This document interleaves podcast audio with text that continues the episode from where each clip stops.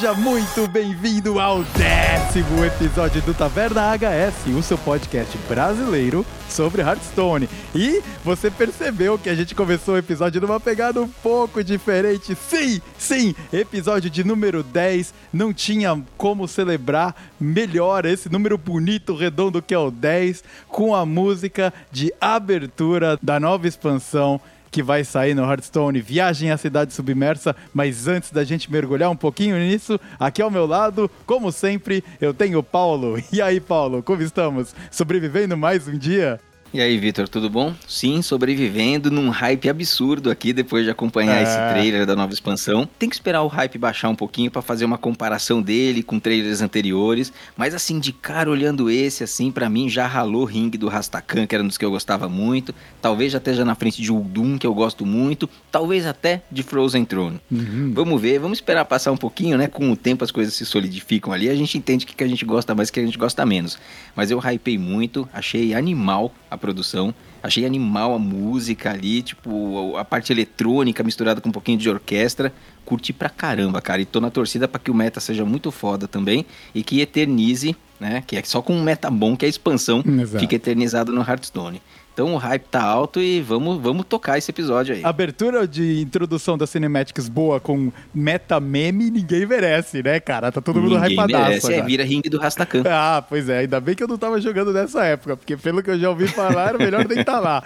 Mas muito bem, eu concordo com o que você falou. Eu, cara, com o meu pezinho na música aí, né, a minha, minhas vidas, experiências que eu tive trabalhando com sonorização, ah, deu um arrepio. É Cinematics, dá pra você ouvir em looping, cara. Se lançarem isso aí no Spotify, bomba, porque é muito maneiro mesmo. Mas uh, a gente já está se estendendo um pouquinho, nós vamos ter um bloco para falar sobre a, a nova expansão e. Nesse episódio, nós temos muita coisa interessante para cobrir. Nós vamos falar, passar uns recadinhos gerais aí sobre como tá rolando a Master Tour e completar, fechando o episódio, falando do livro dos mercenários do Brucan. Para isso, nós trouxemos o segundo convidado da história do Taverna HS, um no mundo do Warcraft. Tanaka, se apresenta, dá um oi para o nosso ouvinte e conta um pouquinho sobre quem você é e por que, que você está aqui. O homem, a lenda. A lenda. Olá todo mundo, né? Boa noite, boa tarde. Olá. Vocês estão sendo muito gentis, né? Na verdade, eu sou só um amador, gosto bastante do, do universo, tanto do Hearthstone, que é sensacional, né? Essa coisa meio bufona, né? E o do World of Warcraft, né? São coisas que eu gosto bastante. Eu vou tentar adicionar alguma coisa, não sei se eu vou ser muito capaz disso, né? Mas vamos tentar. Ah, eu acho que adicionará muito, Tanaka. Tanaka aí, a gente já conhece Tanaka há um tempo. Ele é o cara que quando sai a expansão, antes de ver a estatística dos cards e o texto, ele vai ver a flavor text dos ah. cards para ver se encaixa um card com o outro e se tá bem amarrado com a história do World of Warcraft. E Tanaka é esse cara. É o Mr. Lore, uhum. né, cara? o Mr. Lore, o Mr. Lore. Tem vezes que o texto é muito melhor do que a carta, né, o Paulo? Muito melhor. É, às vezes tem carta que não serve para nada, só serve para trazer o, o, flavor mesmo. Perfeito. Mas pra gente não se estender muito bem nesse bloco de introdução, nós ainda estamos no Vale Alter, que nós ainda estamos nessa realidade e para manter a nossa tradição, vamos começar aí agora para valer abrir esse episódio com a nossa clássica musiquinha de abertura do Vale Alterac. Então vamos nessa. Começando a se despedir dela, Começando são os últimos despedir. dias. Então, ouvinte, aproveita, aproveita que não vai rolar por muito mais tempo, mas ainda aqui. Vambora! Vamos nessa.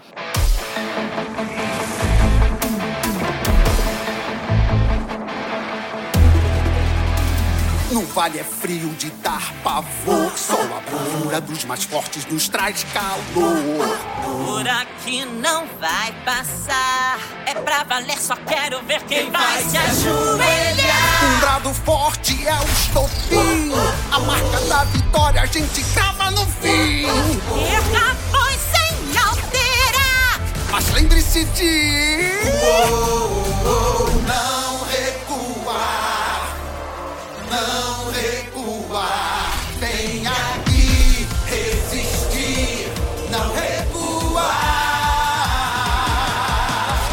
Muito bem, vamos começar a falar sobre a nova expansão. Mas, Paulo, se você me permite, eu gostaria de passar uns recadinhos que eu esqueci de passar o bloco de introdução. Então eu vou mandar agora, porque tô tão hypadaço com essa nova cinemática que saiu aqui que minha cabeça não tá funcionando direito. Você já reparou que sempre que a gente tem convidado, a gente erra a ordem das ah, coisas, pois né? é, cara, a gente fica muito distraído. Com o JP foi igualzinho. Mas aí o Tanaka, com o JP, ele esqueceu de me apresentar, cara. Foi pior, cara. É ouvir, né? Ai, complicado, viu, cara? Mas dessa vez eu não esqueci de apresentar o cara que toca o podcast aqui comigo, mas eu esqueci de dar o um lembrete clássico sobre os nossos parceiros do Discord do Taverna Hearthstone. Uma galera e uma comunidade muito firmeza que tá sempre apoiando a gente, que tá sempre trocando ideia. Puta, é, é muito legal você ver as discussões e agora com expansão nova vindo, você começa a ver lá os papos borbulhando e fervendo com todo mundo curioso. Tava todo mundo achando que ia vir panda, não veio panda. Então, eu convido você, ouvinte, vai lá, dá uma conferidinha no Discord do Taverna Hearthstone para fazer novos amigos, conhecer mais sobre o universo e seguindo essa linha de social, essa linha de pessoas se comunicando, eu gostaria de dar dois alôs, dois alôs muito legais de interação que a gente teve aí pelo Twitter. O primeiro pro Luiz Moratelli, que, meu, trocou uma ideia com a gente lá, e é o que a gente sempre fala, o combustível pra gente que, que produz podcast é comunicação. A gente faz isso para poder conhecer vocês que dividem o mesmo gosto que a gente tem. Então, Luiz, um grande abraço, muito obrigado pelas palavras que você deixou pra gente e, meu, espero que a gente continue trocando ideia aí por muito mais tempo e que o tanto o Taverna Hearthstone, o, ah, eu tô falando do Discord, tanto o Taverna HS quanto você continue no jogo e que a gente continue essa parceria aí. Muito obrigado por nos acompanhar. Outra pessoa que eu gostaria muito de agradecer pelas interações no Twitter é também o Lucas Nascimento, pro player, que tá aí jogando Master Tour, né, Paulo? Então, cara, além de agradecimento por você participar da nossa comunidade e vir falar comigo, mandamos o boa sorte, cara. Toda boa sorte para você. Cientista de dados, o rapaz, é da turminha. É da turma aí, né, cara? Tem essa tendência aí de jogador de Hearthstone com galera que gosta de número, hein?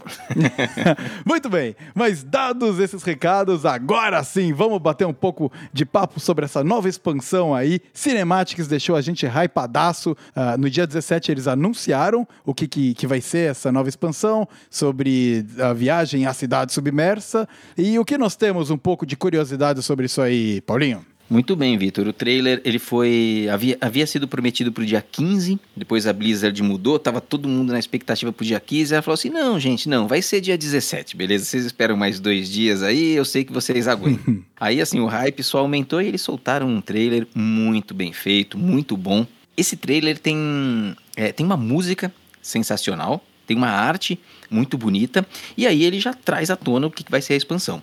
Então a expansão ela se passa numa cidade submersa, é a cidade de Zin Ashari. É, talvez a minha pronúncia não seja muito correta, eu não sou um cara do World of Warcraft, uh, mas é lá que se passará essa expansão.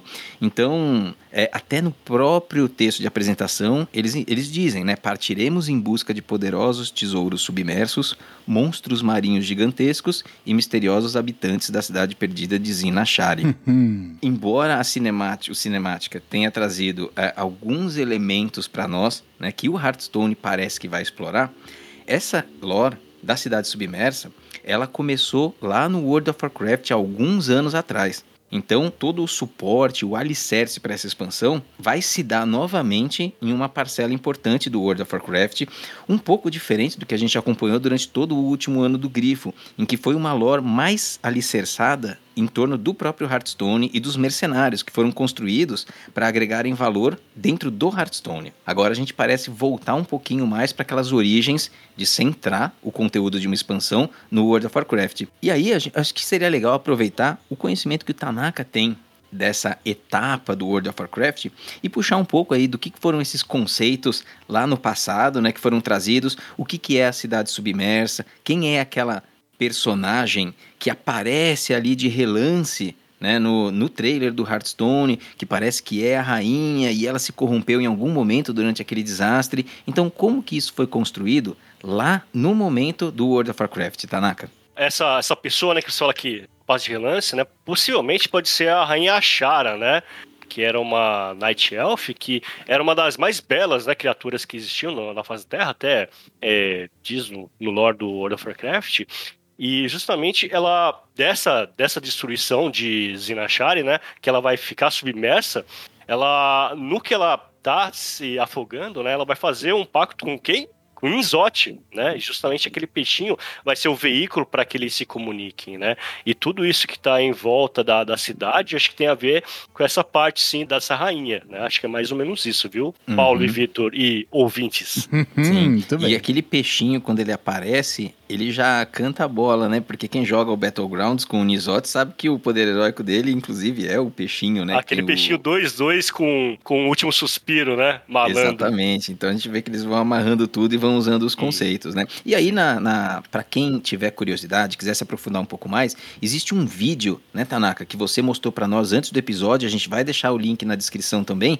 É um vídeo da série de War, do Warbringers. O que, que a gente tem naquele vídeo, Tanaka?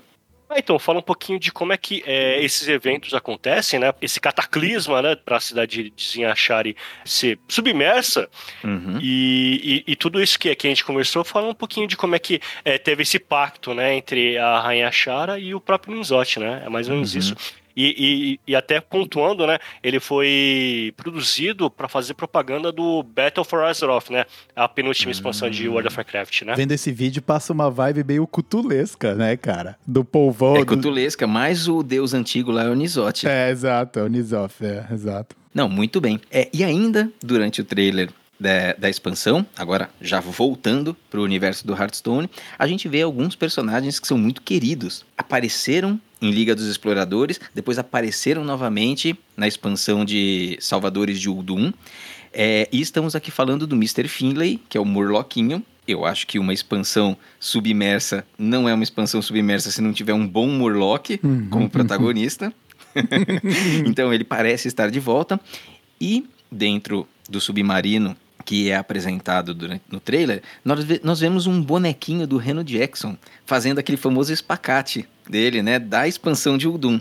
Então o Reno também é um personagem super querido e ele aparece na forma daquela figurinha, sabe? Parece aqueles bonequinhos que ficam pendurado no espelhinho retrovisor dos carros, é. né? Que caminhoneiro usa, assim. É, é como se fosse um pequeno artefato ali, decorativo, mas parece ser um pouco mais que isso. Olhando com bastante atenção, logo no começo da Cinematic, é, existe uma gnoma, né, uma gnominha ali que está mexendo em alguma coisa. Quando dá um zoom nela, nos olhos dela a gente vê refletido duas botas. E essas duas botas podem ser a do Reno, assim, são bem características daquelas botonas que ele usa, pode ser outra coisa, mas aquilo ainda é um easter egg inexplicado, né? E aí ele aparece ali no painel, eu acho que tudo indica, eles não vão deixar o Reno Jackson tão querido e hypadaço agora com um trailer desses de fora da expansão. Então eu apostaria num retorno dele e fica aí a questão, será que voltam os outros dois mercenários? Será que teremos Bran, Barba Bronze? Será que teremos Elise e Miristela também? E quem sabe com a rotação do Core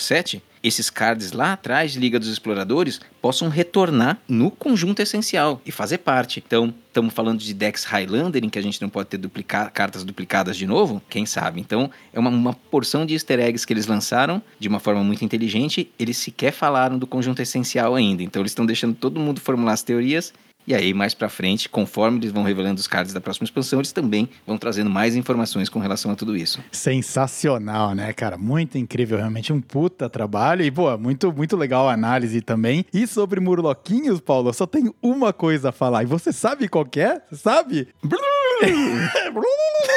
Exatamente. Ai, que maravilha! E junto dessa nova expansão vem novas palavras-chave, né, Paulo?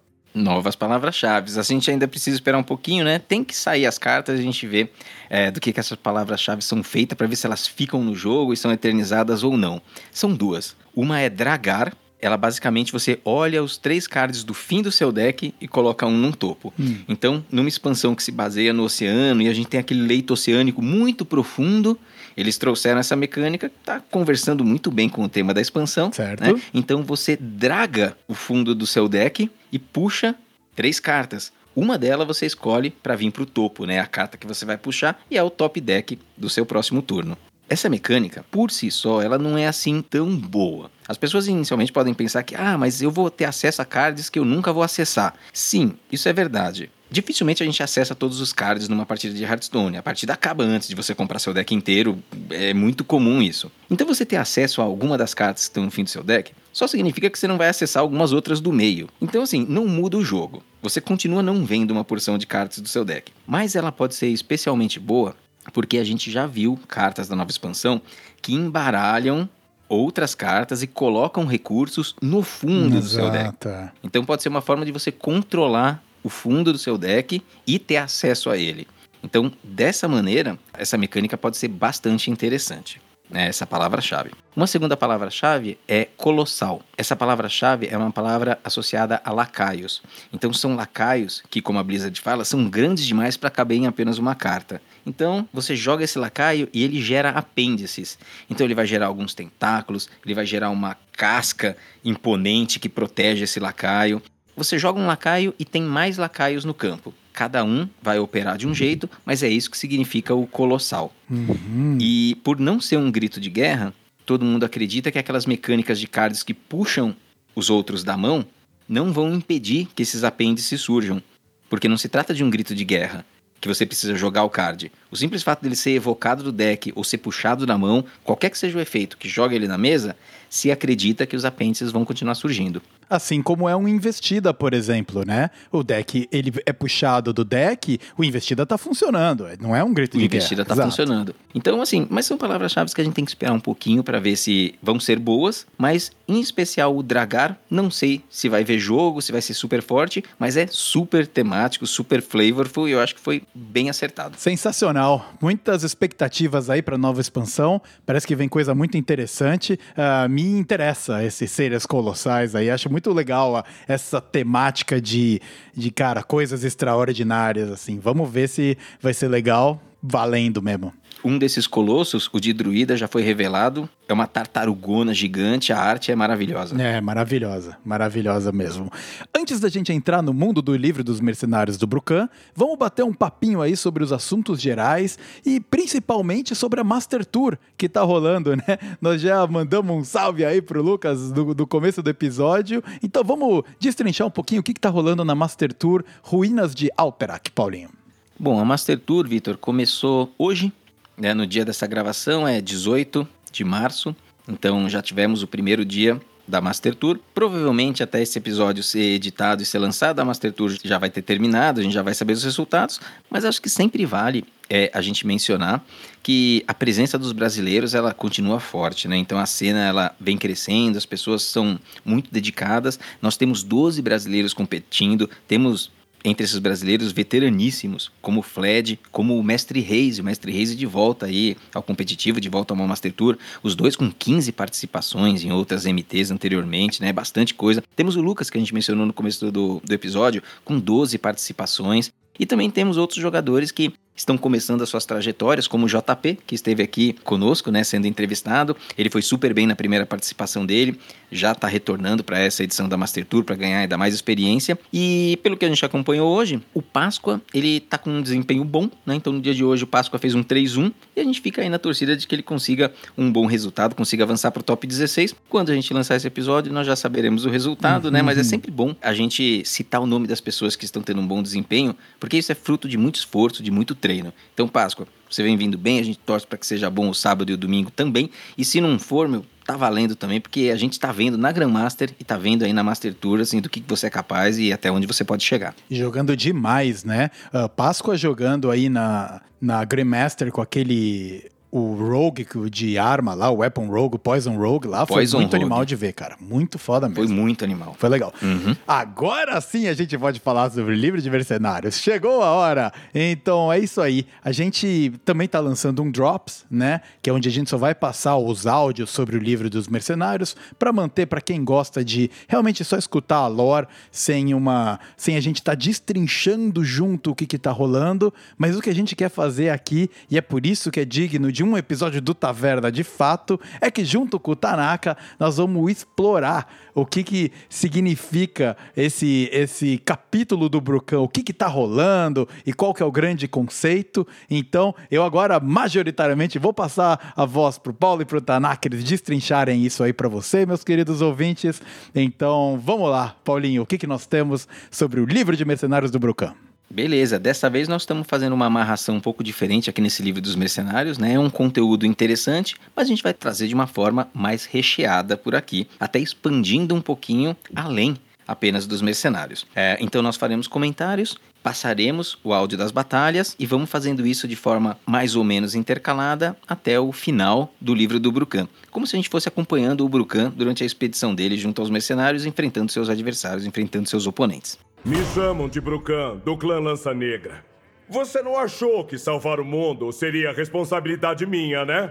Uh, esse livro do Brucan, ele foi um livro que ele sucedeu o do Tevis. Eles parecem correr em paralelo. Então, são coisas que acontecem de forma concomitante. O Tevis seguindo o Vale Alterac atrás do Naro e atrás do Casacos e da Prestor, junto com os mercenários da Aliança, e o Brucan, ao mesmo tempo, seguindo atrás, percorrendo o mesmo objetivo, né, buscando o mesmo objetivo, só que com os mercenários mais associados à Horda. Uhum. E logo de cara, a primeira batalha que ele enfrenta é a Tansin. Ela foi revivida, agora nos, na sua forma Lich, e logo de cara eles a enfrentam. E durante essa batalha, ela tem várias falas, e numa delas ela menciona né, a origem dela, dos estudos dela em Escolomantia com o seu mentor, que é o Kel'Thuzad. É, é legal a gente trazer um pouquinho da expansão de Escolomantia e relembrar que a Tansin teve um card em Escolomantia, só que não chamava Tansin, porque a gente sequer conhecia Forjado nos Sertões ainda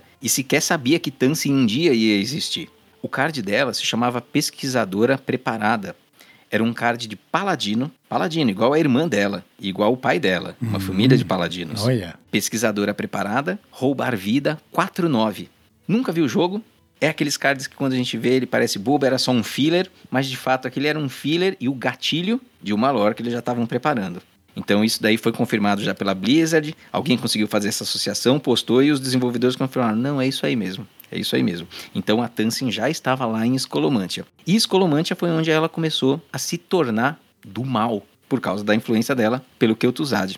E aí, Tanaka, eu até gostaria que você contribuísse conosco no sentido de quem só joga Hearthstone e jogou a expansão tem uma ideia, mas talvez não muito aprofundada do que, que significa Escolomantia dentro do World of Warcraft. Por que, que algumas pessoas se corromperam e o que, que acontecia naquela escola? Bem, acho que no próprio World of Warcraft, né, é interessante que é uma masmorra, né, uma masmorra mais para levels mais altos, né, e é, e é interessante que a, a lore que tem dentro do World of Warcraft e também compartilhado com Hearthstone, né, essa é, escolomância, né, era um palácio que, que era da propriedade do, da família Barov, e muitos dos, muitos do, do pessoal Barov tá, tá até representado nos cards do Hearthstone. Uhum. E, e o Lord Barov, né, fez um pacto com o Kel'Thuzad, e nisso, é, estudos necromânticos foram realizados dentro dessa escola, né? E é, no própria masmorra tem vários chefes que remetem aos, a próprias cartas, né? Por exemplo, a própria Jandice, o Retolgor, a, a Malícia, né? A animóloga Malícia, que é- Uhum. ela vê muito jogo, Paula? A- Acho que ela não vê, viu. né? Não, ela, Ela já viu? viu? o jogo na época da expansão. Em Demon Hunter, ela teve um papel importante, sim. Ah, e, o Rattle, e o Rattlegore,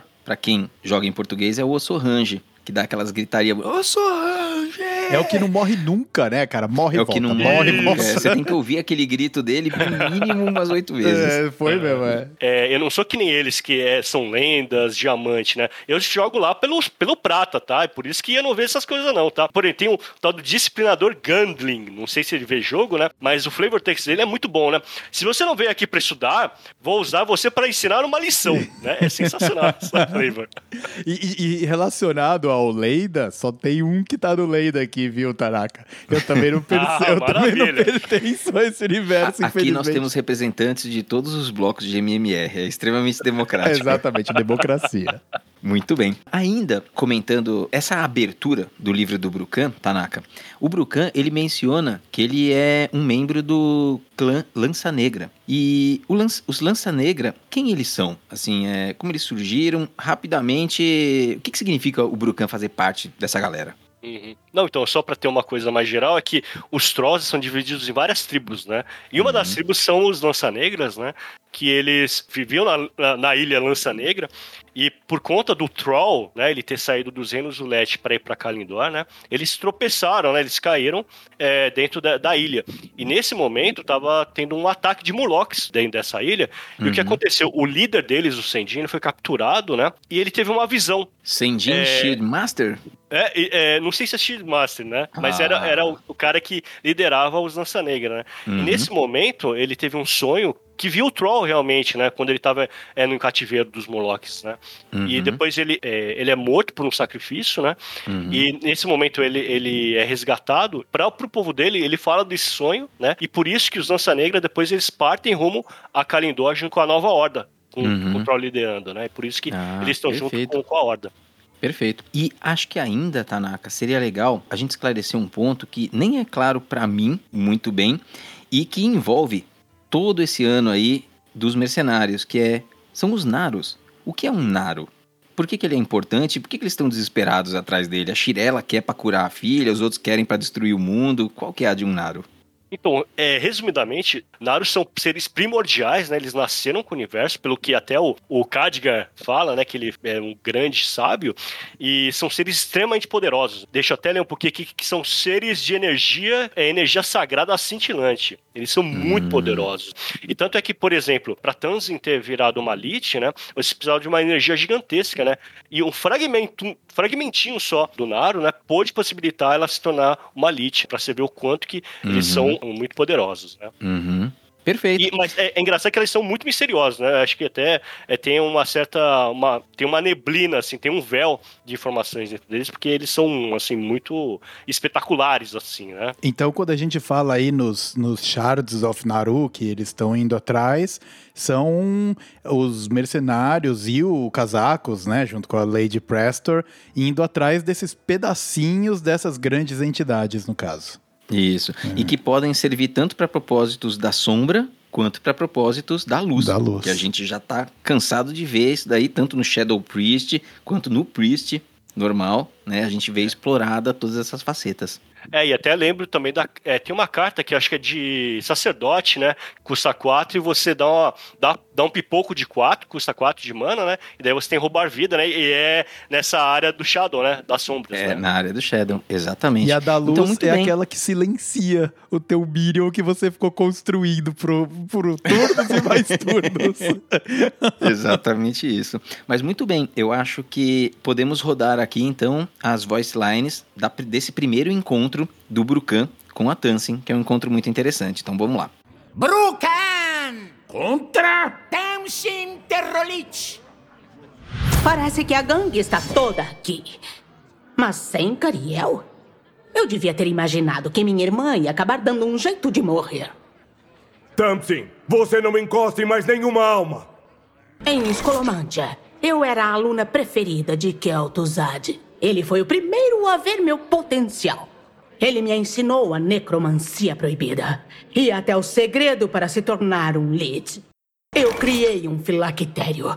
Se eu sofresse uma derrota inesperada, bastaria uma vasta fonte do poder da luz para me restaurar. A nascente do sol não estava disponível, mas um Naru já serviria. Meu benfeitor me usou como arma, mas era um preço pequeno a pagar para dizimar meus inimigos. Basta!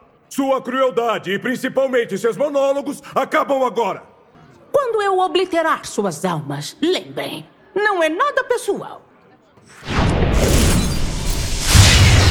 O poder do Naro flui pelo meu corpo. Com ele, eu destruirei a todos vocês! Okara, Goof, Aura Firme, onde vocês estão? Oh! Olha, ele está acordando.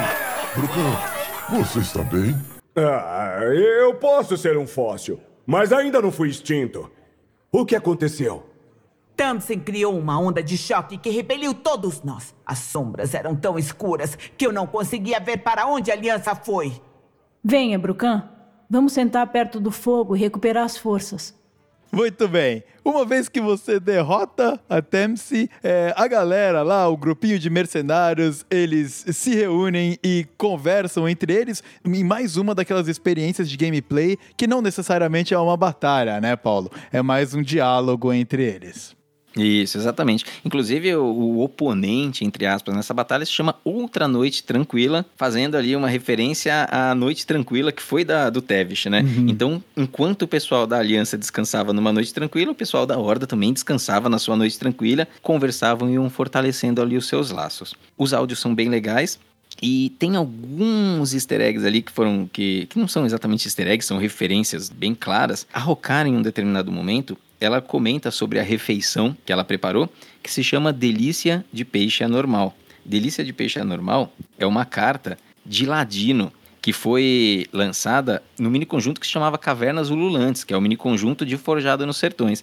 Então você transforma um lacaio da mão de ambos os jogadores num pirata ou num lacaio com furtividade. A carta se chama Delícia de Peixe Anormal.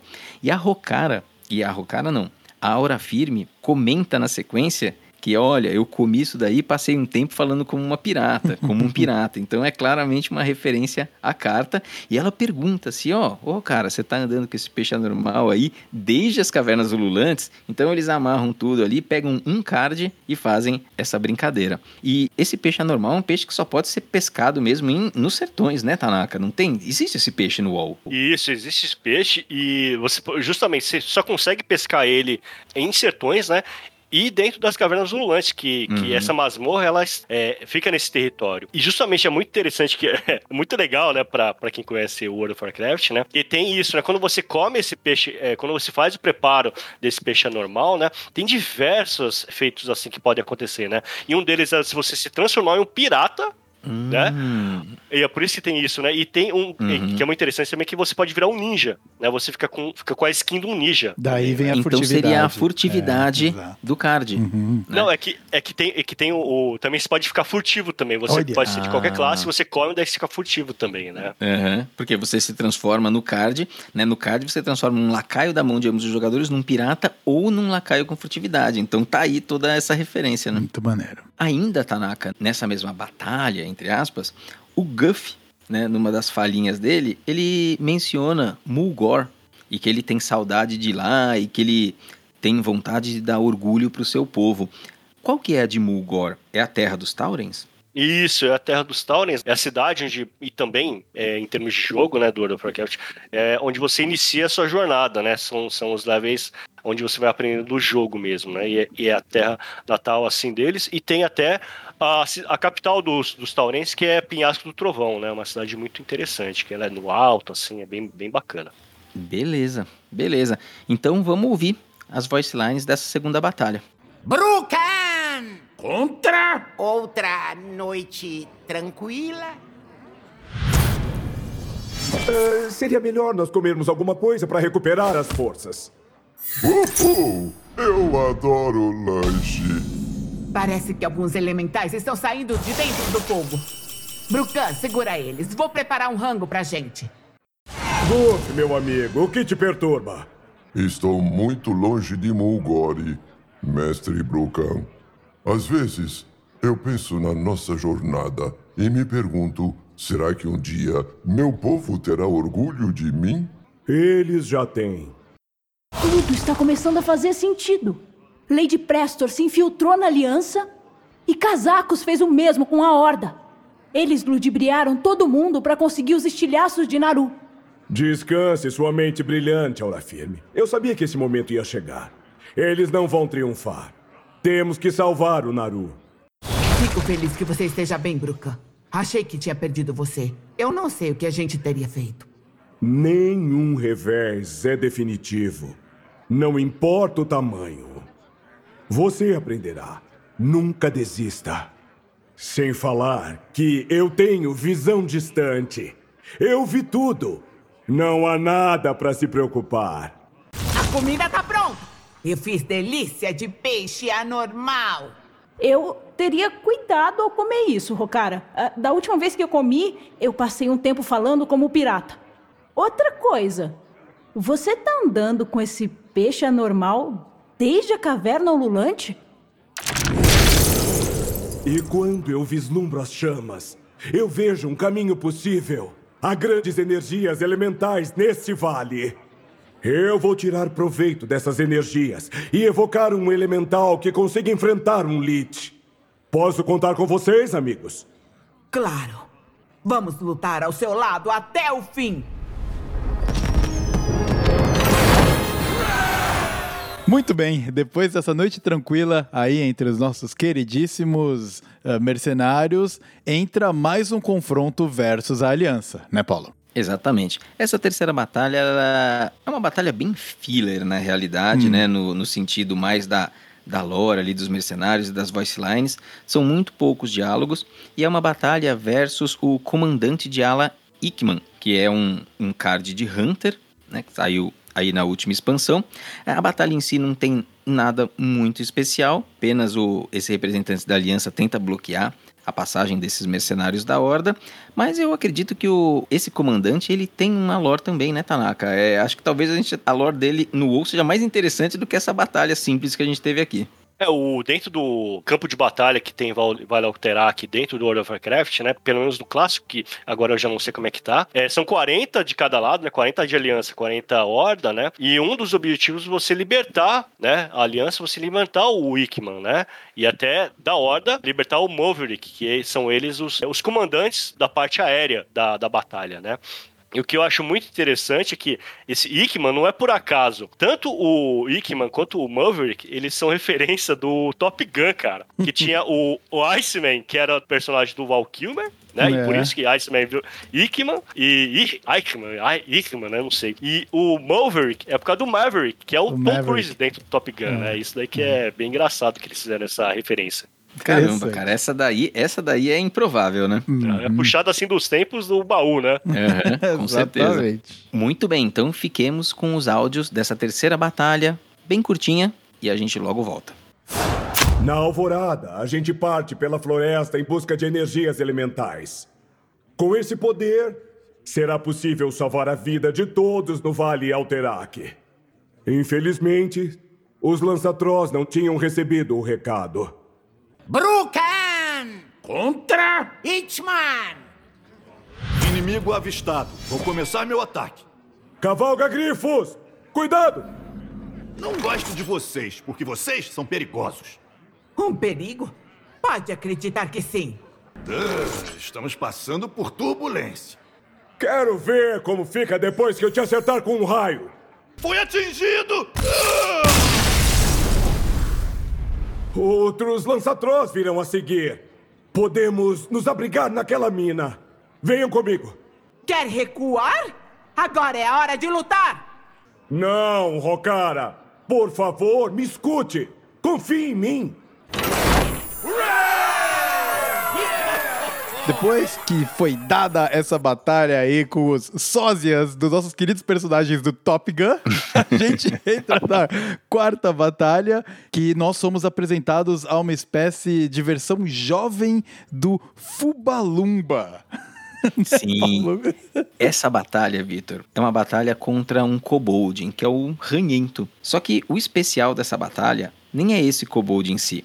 O especial é algo que a Blizzard nem precisava trazer num esquema de mercenários, que é uma versão jovem do Fubalumba. O Fubalumba é um kobold clássico que foi lançado na expansão de Kobolds e Catacumbas, o Rei Fubalumba. Ele foi apresentado assim pra gente. Depois tivemos uma releitura dele no ano da, no ano da expansão de Uldum, de Salvadores de Uldum, em que ele fazia parte da Liga do Mal. É um card icônico de Hearthstone. E aqui nós vemos essa versão jovem do Fubalumba, que é uma espécie de lacaio desse ranhento, que é o então Rei Kobold. E ao uhum. final da batalha, esse Rei Kobold é vencido pelos mercenários, e o Fubalumba fala assim: ah, agora que Ranhento foi derrubado, eu sou o novo rei.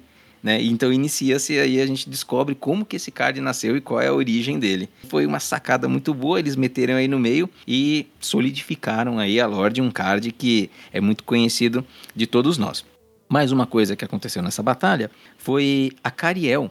A Cariel ela retorna da sua suposta morte, porque no livro anterior do Tevish, ela caiu de uma ponte num dos confrontos e estava desaparecida até o momento. E ela aparece no meio dessa batalha, então a gente fica sabendo que ela de fato está viva, está bem e está apta a lutar. Então é basicamente uma batalha contra kobolds, com essa aparição do, da Cariel e uma lore construída do Fubalumba.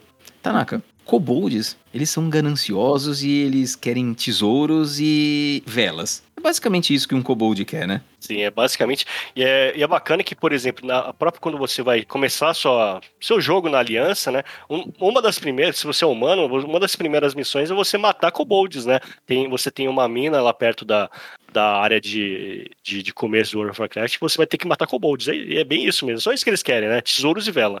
Uhum, tesouros e velas. Então matar kobolds é bom porque você consegue muitos tesouros. Uhum. E o lance da vela, deles gostarem muito de vela, é porque eles vivem sempre em catacumbas, né? Então eles precisam estar com aquela velinha na cabeça para iluminar o caminho. Isso, é, e não roubem minha vela. Uhum. e não roubem minha vela. Exatamente. Então, muito bem, vamos ficar com o áudio dessa quarta batalha e o nascimento do rei Fubalumba. A mina era fria, escura e, infelizmente, habitada. Saindo das trevas, vimos olhos vermelhos e velas tremeluzindo. Brucan! Contra? Ranhento! Não lhe queremos mal. Por favor, nos ajude. Ah! Ranhento sente cheiro de mercenários. Vai embora! Ranhento ser rei da mina! Kobolds. Eu odeio esses bichos. A gente odeia você também, gigante verde musculosa. Bando de invasor muito forte. Manda o kobold menos poderoso primeiro. Fubalumba, pega eles! Sim, sua vela gestade. Tá, talvez esse servo ganhe tesouro de recompensa. Cala a boca! Senão eu pego a sua vela. Solta a grande fera. Tudo lá de fundão da mina. Feras grandes? Talvez sejam mansas. Sabe, estou começando a sentir uma pontinha de decepção. Fiquem atrás de mim! Meu escudo vai proteger vocês! Cariel Roame, você está viva! Você sabe que os paladinos aprendem logo cedo a se curar, não é?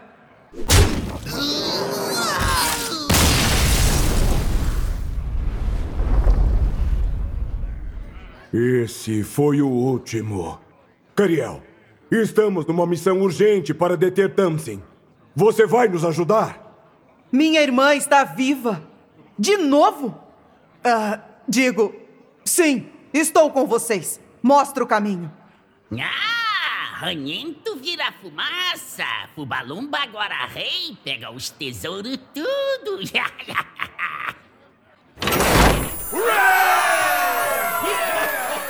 Uma vez que o nascimento do rei Fubalumba está consolidado, nós entramos aí na quinta batalha do Brucan, aonde o nível dos problemas começa a escalar um pouco mais. A Brucan tá ali enfrentando os fantasmas do passado dele e pronto para habilitar o nível de Super Saiyajin dele para realmente, uhum. pô, conseguir lutar contra os problemas que vem aí pela frente numa batalha muito interessante, né, Paulo? Exatamente. Essa é uma batalha em que o Brucan ele enfrenta o Primevista. O Primevista é um, um, um, ser muito mais sábio que ele e que o desafia a pensar e enfrentar né, os fantasmas do seu passado. E para a batalha avançar, é necessário você vencer três personagens que vão aparecendo né, ao longo da, da, incursão dessa batalha.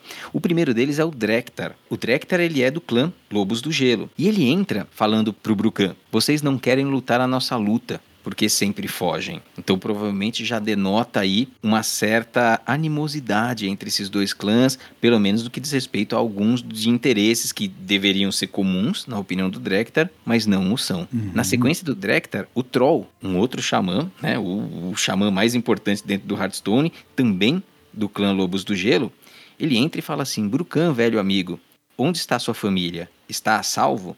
E aí o Brucan dá aquela quebrada, porque na verdade a família dela morreu quando Kultiraz atacou os Lança Negra e ele não pôde fazer nada para salvar sua família.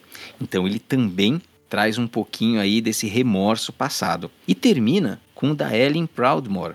O irmão da Jaina aparece no final da batalha e, como todo Proudmore, ele detesta qualquer coisa relacionada à Horda. Hum. Pelos Proudmore, elas seriam totalmente eliminados e varridos de Azeroth.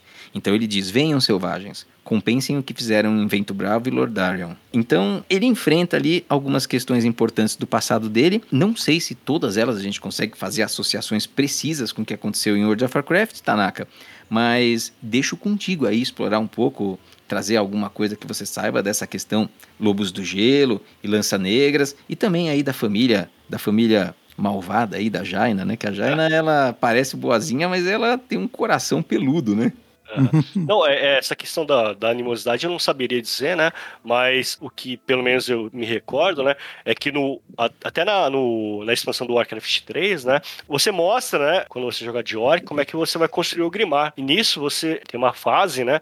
Onde você tem justamente o pessoal de Teramor, é, de Teramor, Teramor não, desculpa, os Cultiras, chegando para tentar retaliar, né? Não deixar com que aconteça da Ordem até uma capital dentro dessa terra, né? E uhum. justamente, né? Vai tanto o Dailin, que é o pai da Jaina, o Derek, e vão justamente tentar acabar com essa construção de Ogrimar, né? Só uma pequena, um pequeno, uma pequena correção, Paulo, é que o Daelin Proudmore é pai da Jaina, né? O, o irmão da Jaina é o Derek. Ah, perfeito, Tanaka, perfeito. Confusão aqui. Obrigado e deixa o nosso bloco de misplays do próximo episódio um pouco mais fácil de fazer. É, também são 10 mil nomes, né? Isso daí é muito fácil de, de se, se perder, né? Perfeito. Então vamos passar essas voice lines quinta batalha, Brucan versus o Primevista. Fiquemos com ela.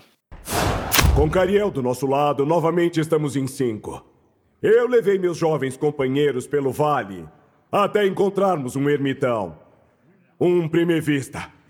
Eu sabia que esse momento ia chegar. Esse ser estava em profunda sintonia com os elementos. Com a ajuda dele, eu teria o poder necessário para deter Tamsin. Brucan! Contra o Primevista. Ermitão, eu vim atrás de Lucolar. Você busca o poder, mas será que o poder busca você? Respire devagar, Brucan. Feche os olhos e olhe. O que você está vendo? Vocês não querem lutar a nossa luta.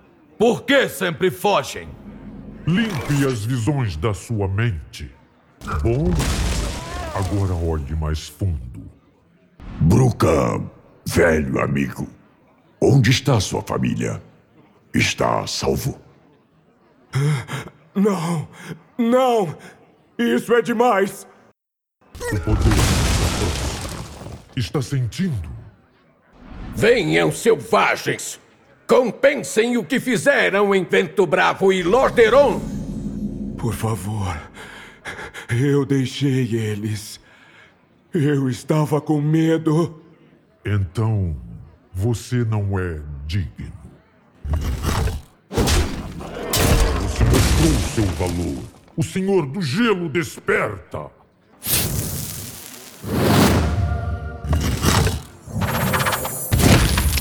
Quem ousa evocar Locolar?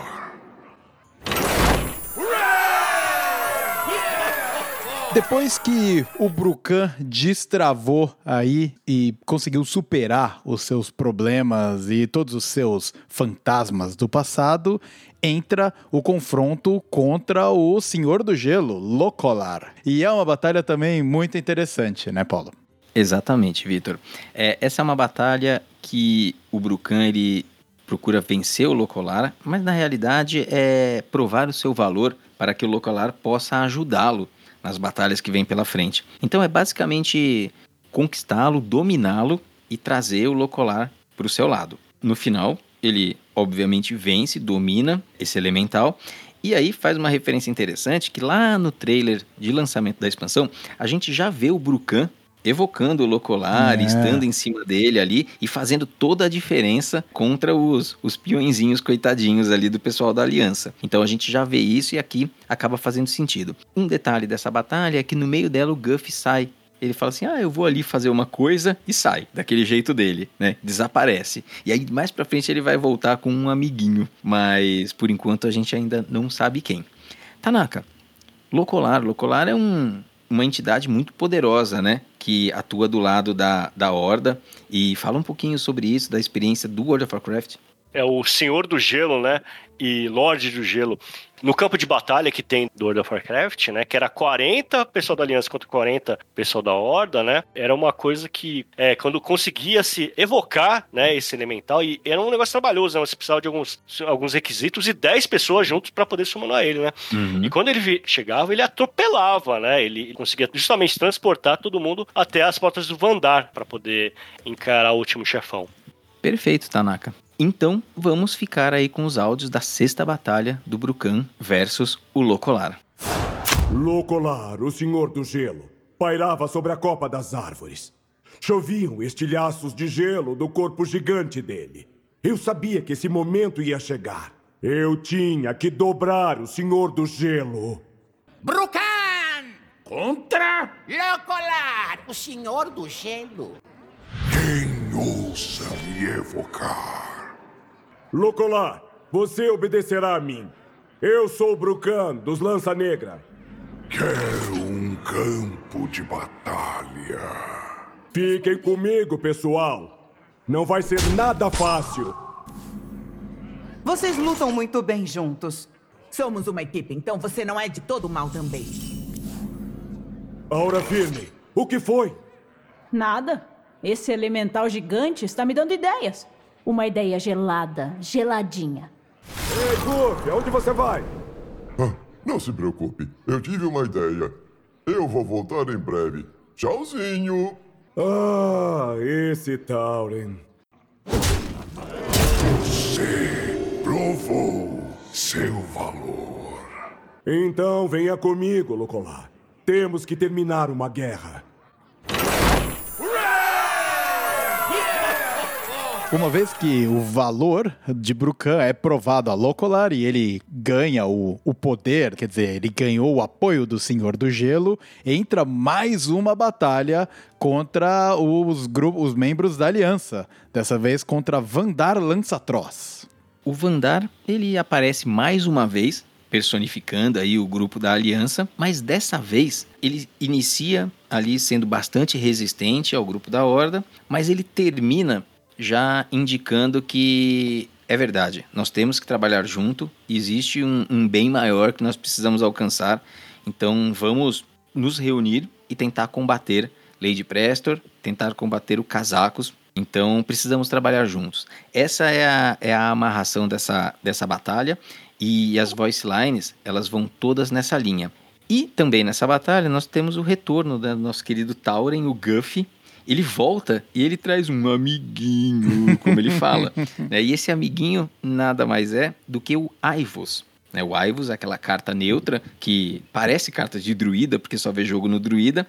Então é um, um lacaio que você joga ele fica monstruoso. E ele traz o Aivos, porque ele faz uma amizade com o Aivos e o Aivos atua do lado da aliança e faz uma grande diferença nessa partida porque é um lacaio bem forte e, e ajuda a finalizar esse confronto. E o Aivos tem uma questão interessante, até um antagonismo com o próprio Locolar, né, Tanaka? Isso é. Ele é a contraparte da aliança, né? Quando você evoca ele. É um NPC gigantesco também que atropela tudo da hora e vai chegando nas portas do Drektar, né? Sim, perfeitamente. E, e, é interessante que ele é um, um, um, grande, uma grande força da aliança. É. E aqui a gente está jogando com a Horda. Então a gente vê o poder persuasivo do Guff, né? O daquele bom rapaz, de fazer as amizades, de conseguir costurar alianças importantes, né? Ele já tinha feito a amizade com o Augustus, né? O, não é Augustus o nome do cara? Rodolfo. Rodolfo. Rodolfo. Exato, Rodolfo. É, Rodolfo é cascudo. É, é, é cascudo, exatamente. exatamente.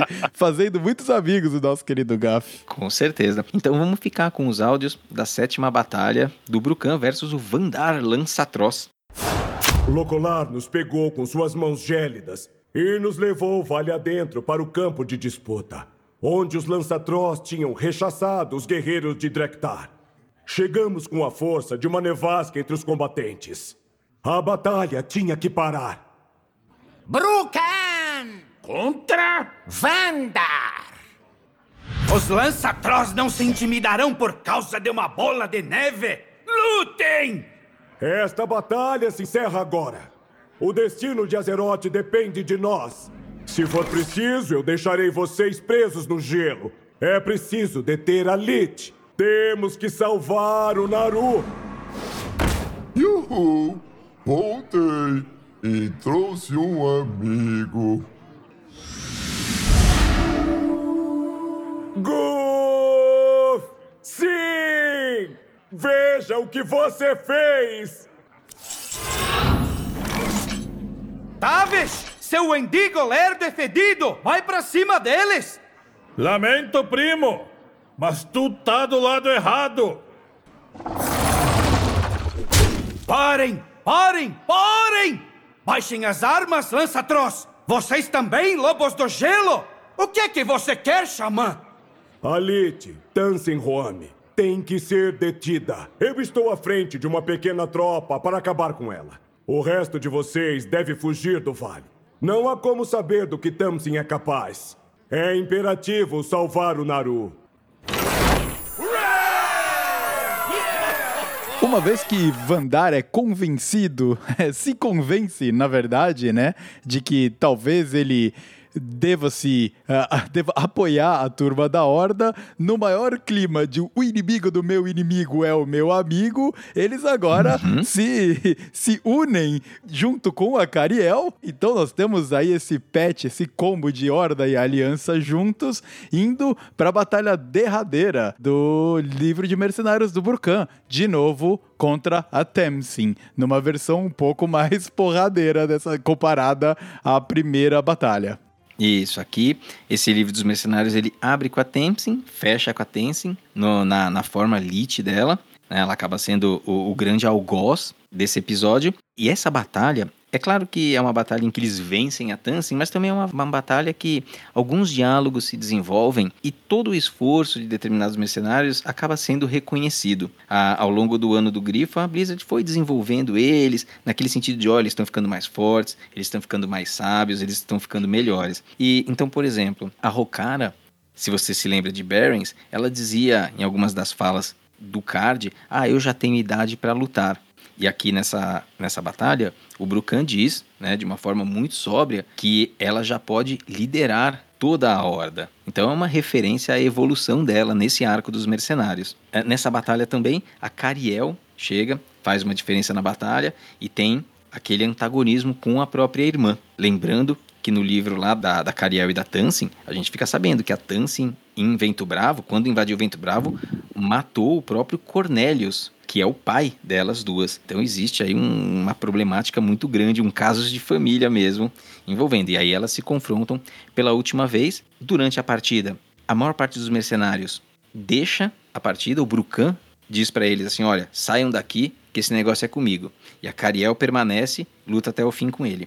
Ao final, a Tansin morre e também o Brucan. O Brucan ele meio que se sacrifica para poder resolver aquela questão com a Tansin e a Cariel é o personagem que retorna vivo da batalha e leva a notícia da morte dele para os demais. E é basicamente esse o desfecho desse livro dos mercenários. É muito interessante como essa construção da história dos mercenários foi muito bem feita, apoiada muito bem, né, no que o World of Warcraft ele cara, já tem escrito aí há tanto, tanto tempo que jogo que, meu, há quantos anos existe World of Warcraft Tanaka? É, se não me engano é de 2004, 2004. né? Então tem já pegou a maioridade, né? 18 anos, já né? tá podendo beber, né? então você vê, cara, como é muito legal que eles emendam as histórias todas e, e realmente o final, né, desse livro dos mercenários aí tá prometendo muito agora no último capítulo. E já que a gente tá falando da Temsin, lá na primeira batalha contra Temsin, Tanaka, a gente até tava comentando, né,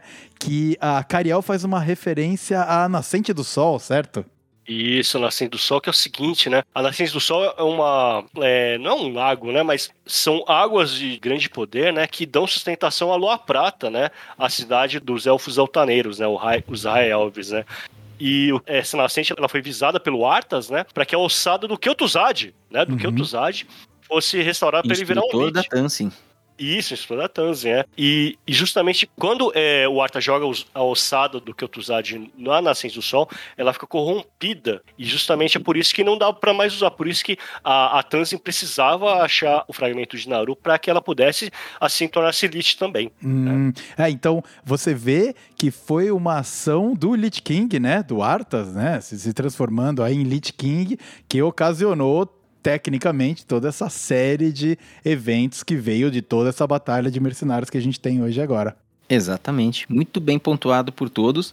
É, vamos então ficar com os áudios da oitava batalha e a última batalha desse livro do Brucan e quando o Brucan diz adeus também para todo mundo, para os mercenários, para quem acompanhou ele, para quem gostava dele. Tchau, Brucan, muito obrigado pelos seus serviços e leva a Tansin junto porque ela é chata pra caramba.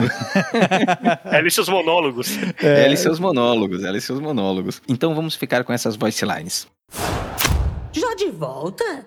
Está tentando fracassar? Não sabe que bruxos são exageradamente poderosos? Você tem mais vidas do que um gato, Tansinhorn mas será a última. Agora você enfrenta Brucan. Atacar! Brucan! Contra? Tamsin Terrolich! Vocês não passam de um aborrecimento. Eu vou destruir vocês. Aí o poder do Naru será só meu. Não! Eu sabia que esse momento ia chegar. Eu vou lutar contra você. Eu vou deter você. O peso da justiça é gigantesco. Nossa, Parece que os boatos da sua morte eram exagero. Infelizmente.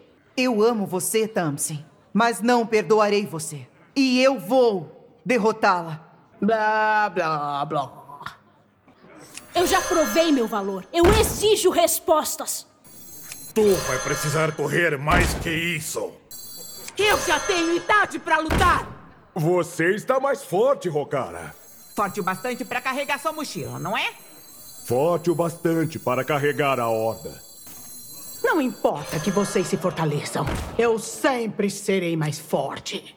Vocês não têm como me vencer! Ela está ficando mais forte. Fujam todos! Encontrem o Naru! Detenham os dragões! Brucá! Vão! Por que ficou para trás, Paladina? Ela é responsabilidade minha. Por favor, me deixe terminar esta luta com você. Então você sabe o que eu pretendo fazer.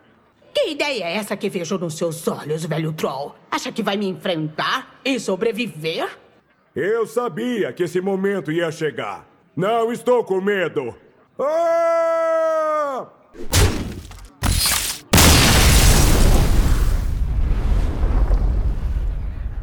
Ah! Brucan! Thompson! Eles sumiram.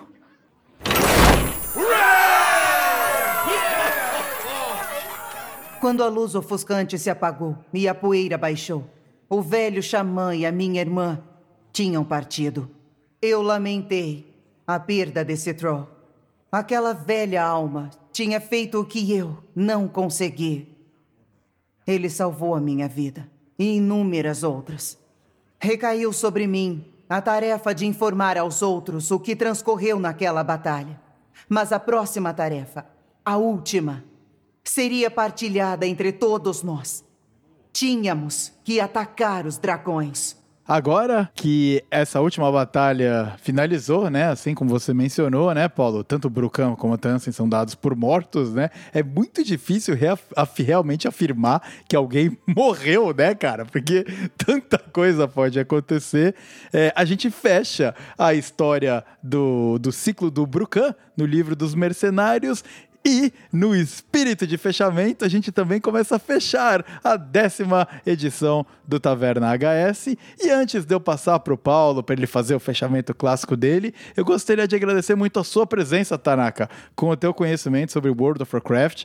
E, putz, eu acho que foi muito maneiro, episódio animal, e a gente deveria trazer mais e mais conteúdo sobre Lord Warcraft, que ela entra muito bem no Hearthstone, principalmente para aquele player que não está querendo encarar uma ranqueada e perder os cabelos lá, mas de repente curtir bastante o, o conteúdo single player e, e também, cara, curtir esse universo gigante, de repente vai perder um pouquinho da vida jogando World of Warcraft também, né, cara? Dizem que não é um pouquinho. Não, eu que agradeço, né? Poxa, é, eu ser um ouvinte do podcast estar aqui é um imenso prazer, né? Eu que agradeço estar aqui. Muito obrigado. É isso aí, cara. Muito bem. A gente, a gente já deixa as portas abertas para você vir e participar com a gente mais vezes. E Paulo, é agora é a sua vez de fechar este excelente episódio número 10. A gente não abordou meta, mas que aula sobre a lore do Warcraft rolou aqui, hein, cara? Então, desde já, eu já me despeço a você, querido ouvinte. Muito obrigado. Vou só reafirmar, vem falar com a gente no Twitter, vem trocar ideia, vem participar do universo do Taverna HS, porque a gente tem muita coisa para explorar, muita história para contar e muitos cabelos para perder na ranqueada. É isso aí, Vitor, é isso aí. Bom, mais uma vez, muito obrigado aí pela sua participação nesse episódio, pela sua parceria na produção desse conteúdo cada vez mais interessante e mais consumido. Não abordamos meta de fato, mas nem só de meta e competição vivem os nossos joguinhos, eles também vivem da gente entender do que, que são feitas aquelas histórias e como são construídos aqueles personagens, né? Eu acho que isso tudo também tem muito valor e fica mais gostoso você jogar uma coisa que você conhece, que você também se relaciona além de só jogar um card e bater na cara do seu oponente. Acho que existem muitas formas de se interagir com o jogo e por isso existem tantas formas de produzir conteúdo em volta de um mesmo jogo. A gente espera que vocês tenham gostado muito dessa edição desse Drops estendido que virou um episódio do Taverna. Espero que vocês se divirtam muito ouvindo. Voltem mais vezes para nos escutar. Por aqui eu me despeço. Espero que a lore da vidinha de vocês seja sempre tão interessante quanto foi essa do Brucan. É, espero que vocês todos fiquem muito bem, fiquem com muita saúde e a gente sempre se encontra na ranqueada.